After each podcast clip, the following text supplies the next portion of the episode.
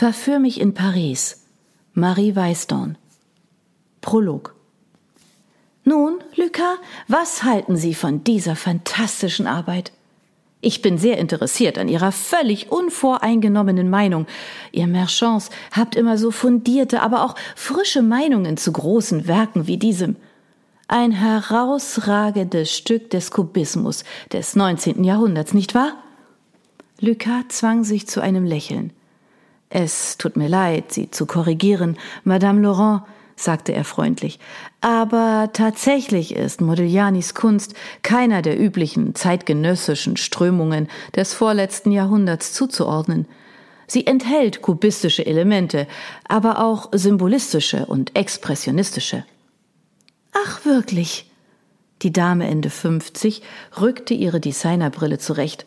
Ein grässlich buntes Ding mit riesigen Gläsern, mit der sie gut in diese exzentrische Gesellschaft hineinpasste.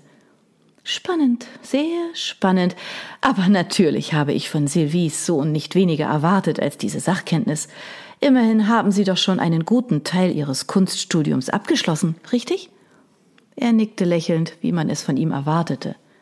Das vierte Semester geht zu Ende, Madame. Sehr schön, schön. Da haben Sie mit Ihren zwanzig Jahren noch einiges vor sich, Lucas.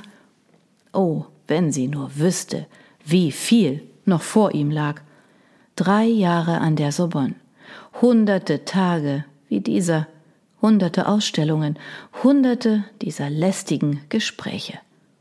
Was würde er nicht dafür geben, in diesem Moment in Ruhe auf seinem Sofa zu sitzen und das Basketballspiel zu schauen? Aber leider war er ein Merchant. Er sah in dem mitten im Raum ausgestellten Modigliani Landschaftsgemälde vorbei zum Glück hatte Madame Laurent ihn nicht vor einem der Dutzenden Akte angehalten, die die Wände der alten Fabrikhalle schmückten, und ließ den Blick über die Menge schweifen. Die gesamte Kunstszene von Paris war hier versammelt. Jeder der anwesenden Nichtleien hatte schon einmal mit ihm zu Abend gegessen. Seine Mutter gab viel auf ihre weitreichenden Kontakte. Um genau zu sein, gab sie auf nichts mehr. Er entdeckte sie beim Direktor der Location – mit einem Sektglas in der einen und großen Gesten der anderen Hand sprach Sylvie Marchand auf ihn ein, und als sie zufällig seinen Blick kreuzte, lächelte sie so strahlend wie immer, wenn sie gerade einen guten Deal gemacht hatte.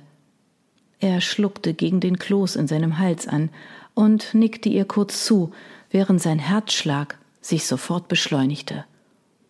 Heute sage ich es ihr, wirklich.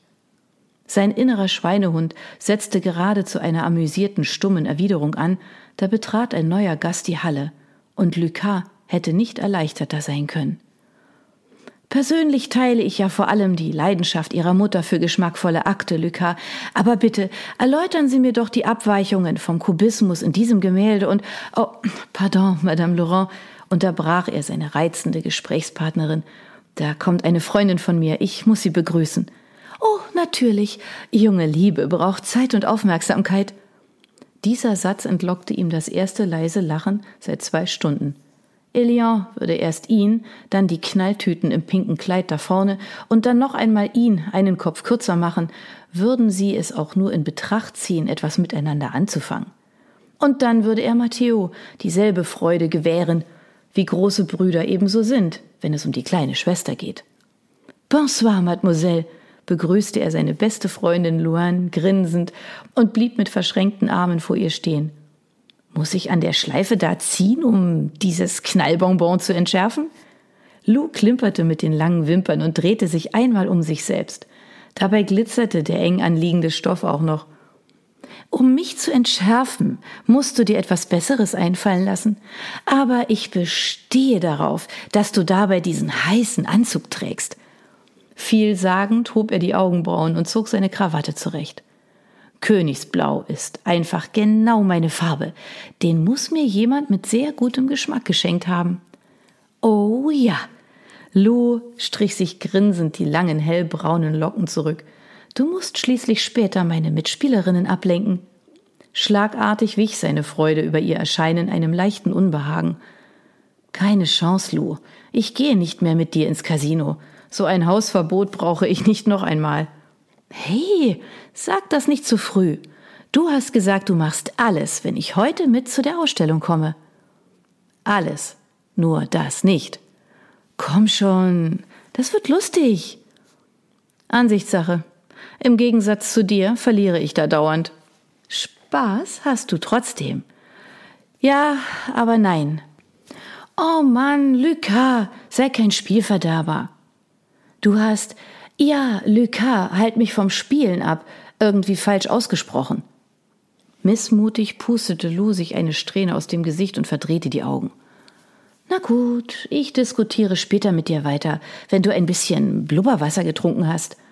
Prompt nahm sie einem der vorbeilaufenden Kellner zwei Gläser vom Tablett und reichte ihm eines. Prost! Auf den mutigen Lucas! Warst du heute schon mutig? Themenwechsel konnte sie. Obwohl Lucas das prickelnde Zeug absolut nicht mochte, nahm er einen großen Schluck. Damit war die lächerliche Flöte auch schon wieder leer. Das nehme ich als Nein, stellte Lou fest und tauschte galant ihr volles gegen sein leeres Glas.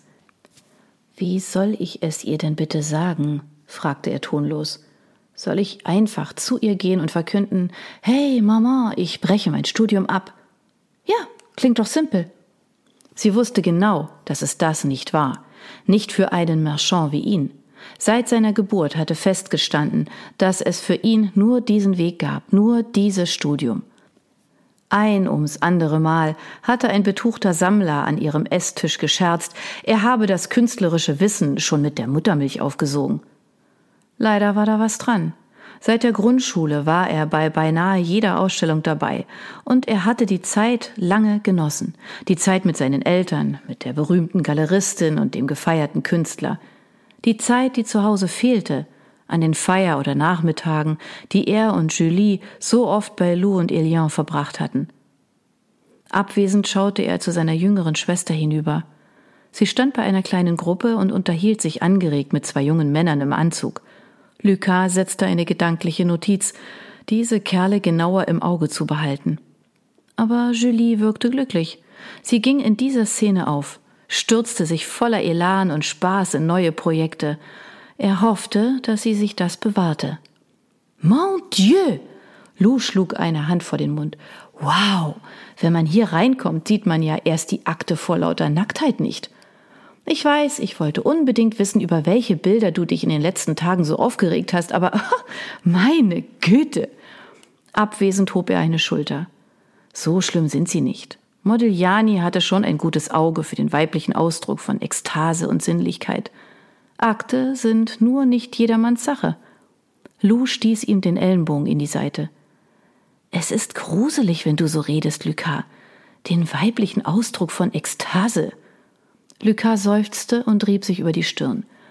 Pardon, ich versuche es abzustellen. Ist nur nicht so leicht.